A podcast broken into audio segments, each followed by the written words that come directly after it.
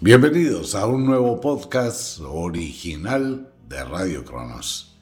Los poderes del solsticio del invierno, el gran sabbat, el gran ritual del Yule. Sucede que el solsticio del invierno tiene una energía supremamente mágica y esto viene desde la antigüedad. Mire, en el Stonehenge, allá en Inglaterra, construido hace más de 7000 años. Realmente nadie sabe, ¿no? Porque no hay una forma de medir el tiempo desde que se hizo hasta ahora, pero sigue siendo un misterio. En la puerta central del Stonehenge está ubicada de tal forma que en los solsticios, tanto en el del invierno como en el del verano, el sol entra por el centro de esa puerta. Es algo espectacular. Carolina, la brujita de Radio Cronos que vive en Londres, ha ido varias veces a los solsticios. Ocurre que los días después del 16 de diciembre no se ve el sol en el Stonehenge. Si usted está al amanecer, no lo ve en la puerta que tiene. Si está en el atardecer, pues tampoco.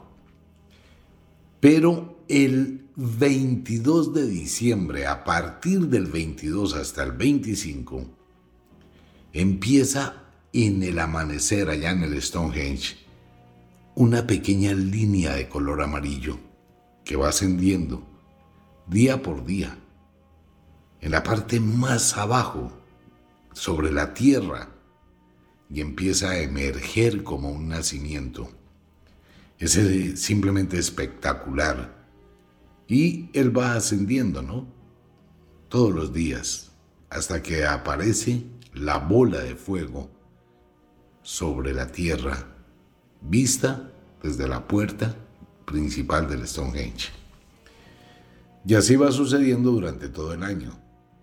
Y el 22 de junio, pues en lugar de aparecer en la parte de abajo, aparece en la parte superior, en todo el centro de la puerta. Ahora bien, quienes han tenido la oportunidad de aventurarse a investigar un poco todo lo que fue la historia de los celtas, cómo los celtas llegaron a Inglaterra y cómo descendieron desde Irlanda con los hiperbóreos y quiénes eran, y cómo se formaron los nueve mundos.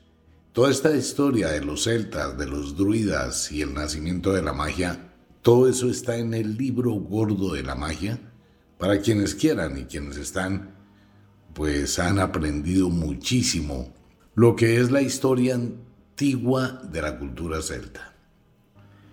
Entonces vienen las preguntas, ¿cómo conocían todo ese sistema cósmico y astronómico para construir y cómo construyeron el Stonehenge? Para que fuera preciso entre el solsticio del verano y el solsticio del invierno. Pero esto tiene una relación directa con la cultura egipcia y la cultura griega y las diferentes culturas que aparecieron en Europa y en África y en Suramérica adorando al sol. En el caso de Egipto, pues es el dios Ra y el dios Horus, hijo de Isis, y de Osiris en el Duat, el Duat es las doce puertas del inframundo que atraviesa Ra, que son los doce meses, las doce horas, para volver a resucitar, volver a renacer. Entonces esto viene desde épocas muy, muy, muy antiguas, no es algo que ocurra ahora. Y la tradición pues fue llevada por todo el mundo y llegó a Roma. En Roma empezó la historia del dios Invictus que venía del norte de Europa. Y allí se empezó esa celebración. El sol Invictus, el que renace el 24 de diciembre. Pero culturas más antiguas como la hindú también hablaban de ese renacer del sol. Y hace tal vez 10, 12 mil años en las leyendas, en las historias, de los pueblos ya se tenía una serie de rituales, los cuales se ejecutaban por el poder del nacimiento del sol. En Roma empezaron a declararse los Saturnales. Los Saturnales son una fiesta romana del 16 al 27 de enero, aunque aún todavía se practica en Roma los Saturnales y está tomando mucha fuerza, se está renovando, se está retomando a ese tipo de festividad. Ellos celebraban el Sol Invictus. Era el nacimiento del sol, pero unas festividades pues supremamente libertinas, salidas de todo contexto orgías y trago y sexo y de todo. Pero así la celebraban para darle gracias a la naturaleza y recibir el nuevo sol. Y así fue durante muchísimos años hasta que Constantino el Grande, pues se le ocurrió cristianizar esa fecha, al igual que lo hicieron otras religiones en la antigüedad. Porque aparecen muchos dioses, ¿no? Muchísimos dioses aparecen que nacieron de una virgen el 25 de diciembre. Entonces, Constantino hizo exactamente lo mismo, le dio vida a la historia de Jesús. Pero obviamente Jesús pues no nació, no existió, sino fue la humanización. Esto es un tema muy polémico, pero no voy a hablar de eso en este programa. Es un tema, ¿no? Polémico, pues por la creencia tan arraigada que tiene mucha gente sobre el tema y no ha leído la historia, cómo nace, cómo se inicia la leyenda. En China se celebra también el nacimiento del sol, tomando en cuenta lo siguiente. Todas las religiones del mundo que son lunisolares, o sea, que no obedecen al calendario gregoriano, que es el almanaque que está mal, que es el almanaque la religión que está equivocado, porque no está en sincronía con la naturaleza. Simplemente fue lo que hizo Julius y Augustus de eternizarse en el calendario o en el almanaque y así se quedó. Y el común de la gente pues siguió con ese error, excepto que ahora la inteligencia artificial y los grandes empresarios en el mundo ya no trabajan sobre el calendario gregoriano, sino sobre el calendario lunisolar. El calendario lunisolar son 13 lunas llenas al año. Forman el año cósmico. Y la rotación de la Tierra alrededor del Sol con base en la luna. Entonces los chinos pues también celebran el ascenso del Sol el 25 de diciembre. Ok. ¿Qué pasa ese día? Dicen las leyendas antiguas de las brujas y quienes se han dedicado al mundo de la magia, y los egipcios, que es lo mismo, porque la diosa Isis, que es representación de las brujas y de la sabiduría, pues también hacía una cantidad de rituales impresionantes el 25 de diciembre. En el norte de Europa, el pueblo de los hiperbóreos nadie sabe de dónde vinieron ni por qué se fueron, pero eran grandes sabios. Se llamaban los puros y recordemos que en este momento, en las investigaciones que hay, y usted puede confirmarlo a través de las noticias en Internet, el ADN de los griegos es un ADN diferente a todos los humanos. Parece que ellos descienden efectivamente de algún tipo de influencia extraterrestre o de algún tipo de raza que estaba en la Tierra ya desaparecida. Toda esa información primaria y esos rituales de la naturaleza, pues empezaron ahí. Entonces viene la pregunta, ¿por qué las culturas primarias de tal sabiduría utilizaban las energías de la naturaleza? Los sumerios, que es la cultura más antigua del mundo, los sumerios construyeron increíbles sigurats, unas construcciones supremamente impresionantes. Quedan solo las ruinas, pero todas estaban colocadas de tal forma hacia el sol. ¿Qué pasa con los mayas en Centroamérica? Igual sus construcciones estaban enfocadas al sol. En el caso de Colombia, en el infiernito que hay en Villa de Leyva, lástima que lo, lo movieron del sitio original donde se encontraba, pero era también una celebración y una forma de medir el valle fálico. Estaban colocados estos grandes falos de tal forma que cuando aparecía el sol, el sol producía determinadas sombras.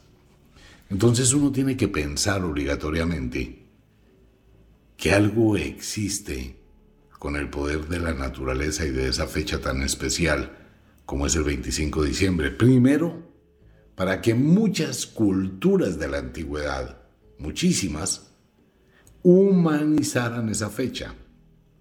Claro, entonces tenemos a Horus, tenemos a Zoroastro, y de ahí para atrás como 50 dioses que se celebra su nacimiento el 25 de diciembre y que todos nacen de una virgen. El nacimiento de la virgen es por la constelación de Virgo, que es la época del otoño.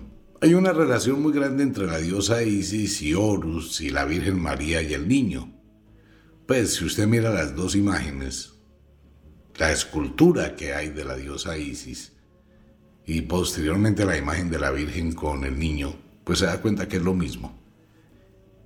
La constelación de Virgo tiene una estrella muy brillante que se llama Espica. Y eso tiene unas connotaciones muy impresionantes porque es la época de la siembra, lo que hemos hablado en varios programas de Radio Cronos. Es la época de la siembra y por eso la relación de la virginidad de la naturaleza y la espiga de la abundancia. Pero eso viene también desde épocas muy antiguas, antes de la cristiandad. Ya cuando Constantino cristianizó el ritual del Yule, de los antiguos celtas y druidas de la vieja religión, pues ese sentido se fue perdiendo, máxime cuando llegó los mil años de oscurantismo impuestos por la iglesia. Esos mil años de oscurantismo es lo que se conoce como el lavado de cerebro para la humanidad. Era la forma que el mundo olvidara ese viejo conocimiento.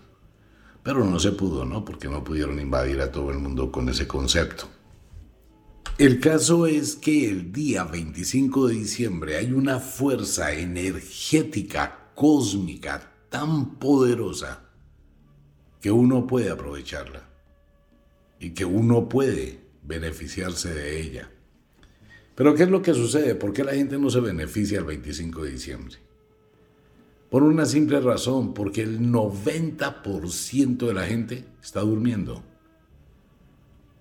La gente empieza a tomar el 24 de diciembre, se emborracha, se trasnocha. ¿Y qué hace el 24 o el 25 a la madrugada? Pues se acuesta a dormir tipo 3 y media, 4 de la mañana y se levanta a las 2 de la tarde.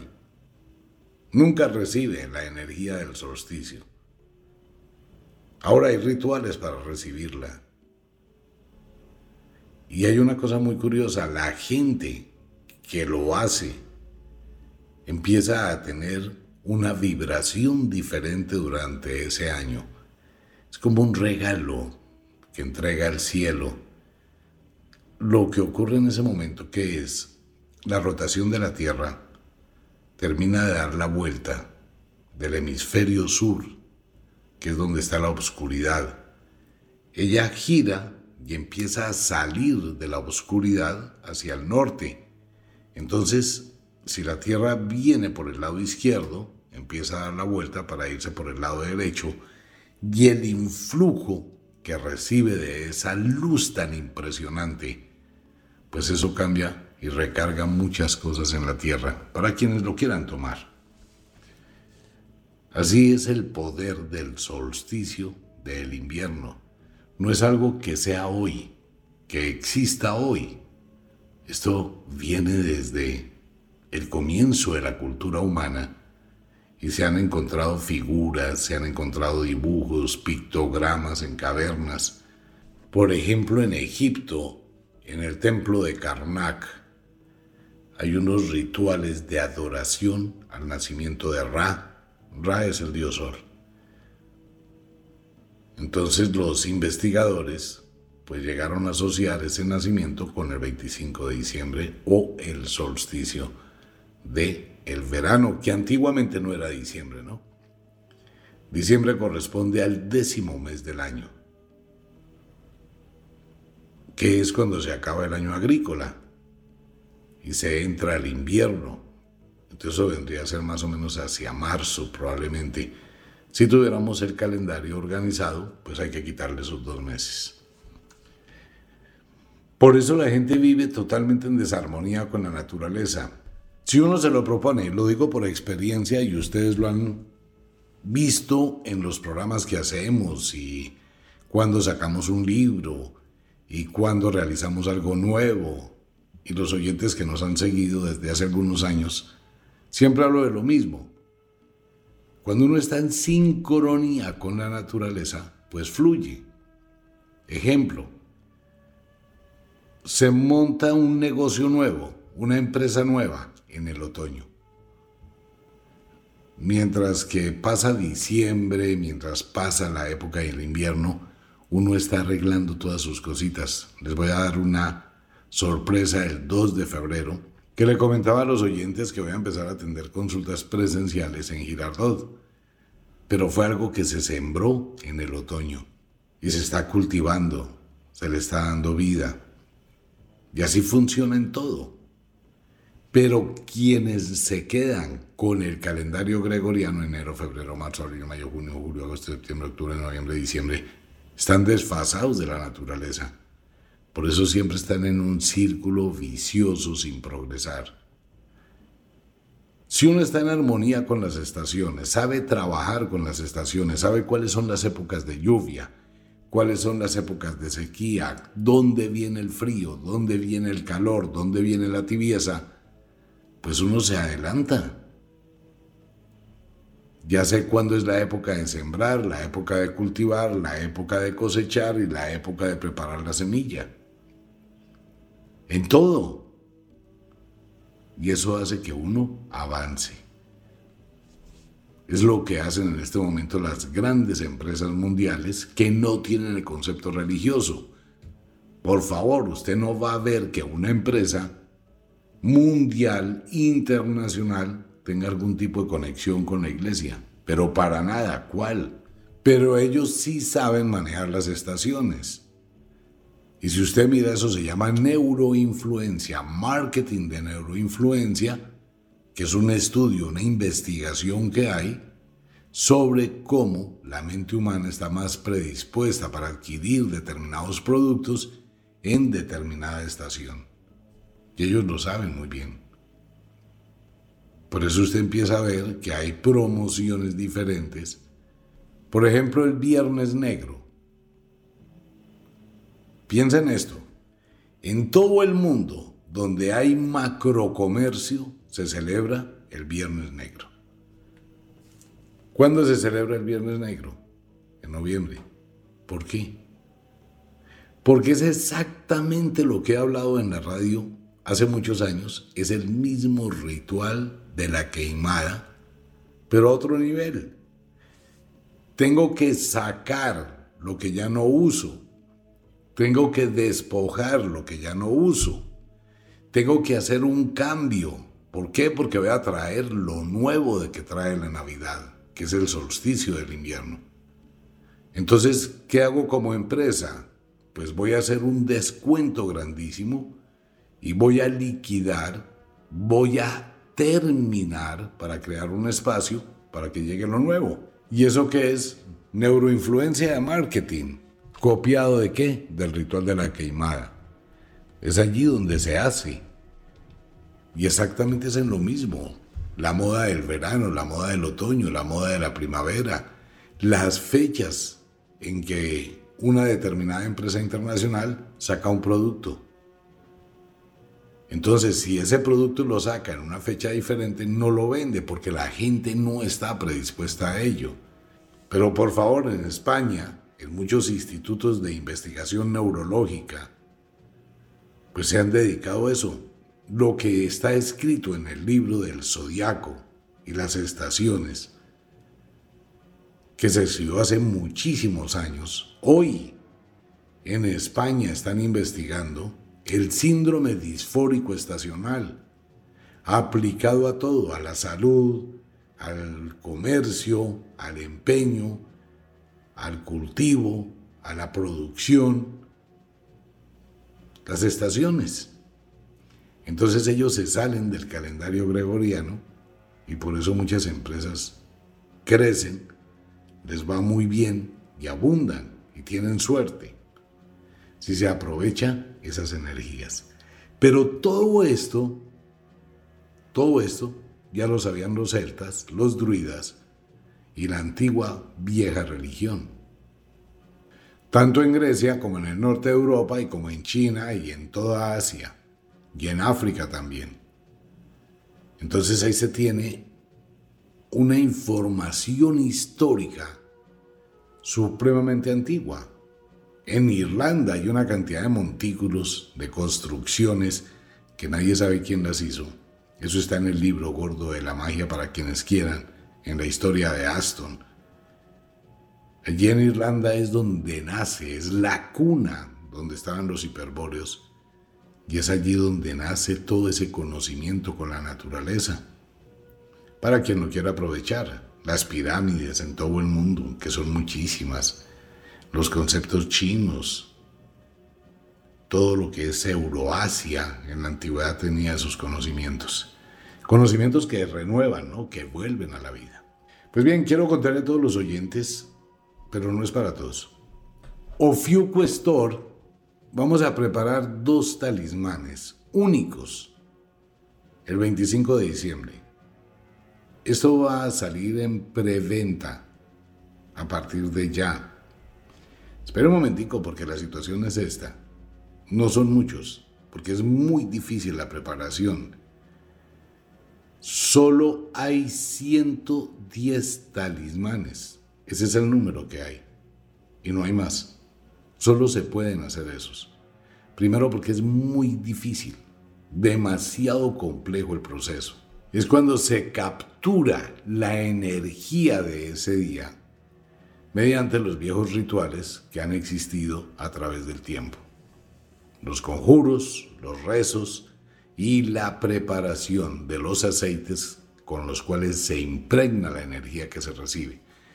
Solo hay 110 para todo el mundo, no hay más. Solo 110 personas, no hay uno más, por lo difícil que es de hacer. Nuestra intención es que un grupo de personas tengan ese pedacito de poder y esa fuerza increíble. Quiero invitarlos para que ingresen a la página de Ofiuco Antes, por favor, lo reitero, antes que usted compre, quiero que lea la información que trae cada uno de ellos. Primero entérese qué es, por qué es, para qué sirve. Un talismán tiene mucho poder, pero un talismán no es su esclavo, ni es un robot, ni va a hacer cosas de la nada. Por eso le recomiendo que lea. Vale la pena que lo haga. Y es una recomendación que le doy también a todos mis oyentes con el tema de las consultas. Por favor, lea la información de las consultas para que no se lleve un chasco en la consulta. Se debe leer, se debe interactuar, se debe conocer. Solo 110 personas en todo el mundo. No hay más. Si usted quiere, ingrese a la página de Ofiuco Es todo lo que tiene que ver con el solsticio del invierno. Omitar, estoy en el sur del mundo. No importa en el lugar donde esté es el poder de esa fuerza descomunal. Y quiero pedirles un favor, no me crean nada. Siempre lo he dicho. Pero tómese un tiempo y empiece a investigar de dónde viene todo esto. Léase la historia romana de los Saturnales. Léase la historia de Constantino. Léase la historia del Stonehenge. Léase la historia de los celtas en Irlanda. Léase la historia de los nueve mundos Léase la información de la cultura china, cómo son los rituales lunisolares. Indague un poco. Eso también es cultura. Y le puede ayudar a que tenga una visión diferente. Y quiero pedirle a todos los oyentes que de vez en cuando, paralelo con el calendario gregoriano que usted maneja, Trate de mirar cómo se adapta y cómo se armoniza con las estaciones. Usted puede reconocer las estaciones, hace mucho frío en el invierno, cómo se siente en el invierno, cómo empieza a sentirse en la primavera, cómo se va sintiendo en el verano, qué pasa en el otoño y trate de mirar su vida, los cambios que tiene su vida estacionalmente y se va a dar cuenta de los ciclos. Todo está integrado en el universo. Formamos parte de ese reloj cósmico. Y si uno sabe aprovechar esas energías, sin importar el negocio que usted tenga, un restaurante. Un restaurante prepara la misma comida al año, que he hablado con muchos amigos y muchas amigas que son dueñas de restaurantes y me decían es que me va mal. Entonces nos poníamos a mirar cuál es su menú. Y me mandaban el menú. Y yo le decía, esto lo sacas todo el año. Me decía así. Entonces le dije, por eso tu restaurante está estático. Igual la panadería, igual el salón de belleza, igual todo. La gente saca lo mismo y repite y repite lo mismo sin darse cuenta que en la naturaleza hay una serie de biorritmos que actúan sobre la mente y el cuerpo físico de la gente. El panadero saca el mismo pan de enero a diciembre, eso es un error. El restaurante saca el mismo menú de enero a diciembre. Qué error, porque es que la gente no come todos los días lo mismo. Pero ¿qué pasa cuando uno le hace a esa persona y le dice, venga, mire, los productos que debe sacar durante el año son ocho diferentes, que son los ocho sabat. Ocho productos diferentes.